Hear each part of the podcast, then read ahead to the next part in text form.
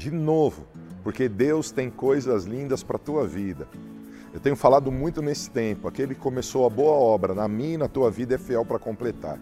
Hoje eu queria falar um pouquinho com você do capítulo 7 do meu livro Finanças Saudáveis. Um pedacinho dele, Inteligência Emocional e Financeira. Quero ler 3 João, capítulo 1, versículo 1 a 4. O presbítero ao amado Gaio, a quem eu amo por causa da verdade, Amado, oro na expectativa de que tenhas boa saúde e que sejas bem-sucedido em tudo o que empreenderes, assim como é próspera a tua alma. Pois senti extremo júbilo ao receber a visita de alguns irmãos que nos deram boas notícias sobre a tua fidelidade e como segues caminhando na verdade.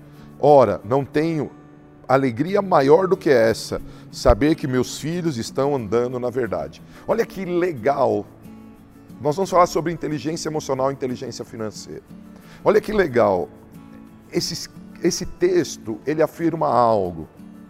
Que na oração do apóstolo, ele faz uma, um, um, um paralelo impressionante, muito lindo. Ele fala assim, Gaio, eu quero que você, tudo que você empreender dê certo. Gaio, eu quero que você seja bem sucedido em tudo.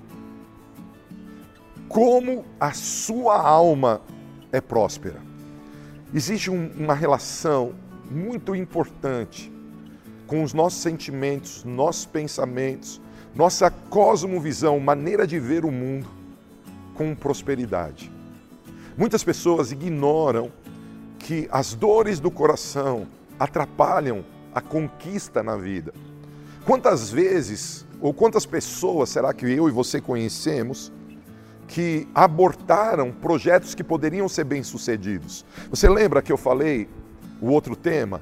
Existe o plano de Deus. Quantas pessoas saíram do plano de Deus por causa de conflitos emocionais?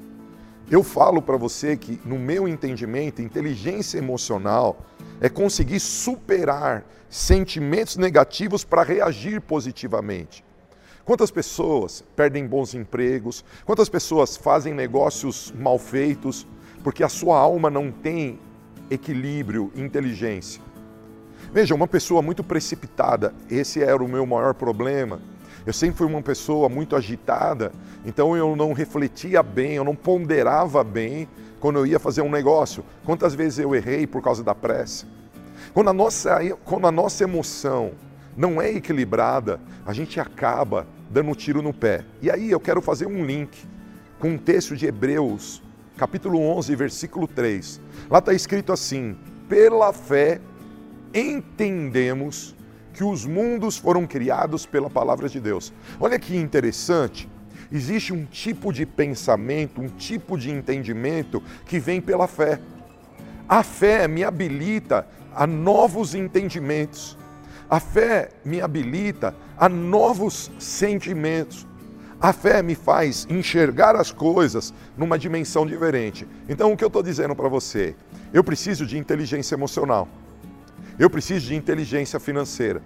Como a inteligência emocional e financeira chegam até mim? Pela fé.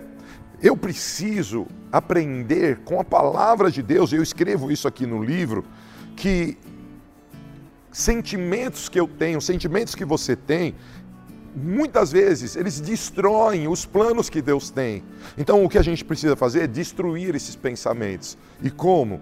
Olhando para as nossas vidas, para o nosso dia, pelos olhos da fé. Quando eu caminho de fé em fé, eu começo a ter equilíbrio emocional. A fé é a obediência a Deus, a fé é a certeza naquilo que Deus promete, a fé é a prova daquilo que vai acontecer.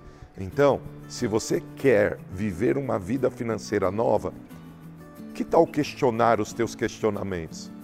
Que tal questionar os teus próprios sentimentos que te tiram do plano original, que te tiram da vontade de Deus, que é boa, perfeita e agradável? Pense nisso e a gente continua falando desse tema, porque eu creio que nesse tempo Deus vai te abençoar.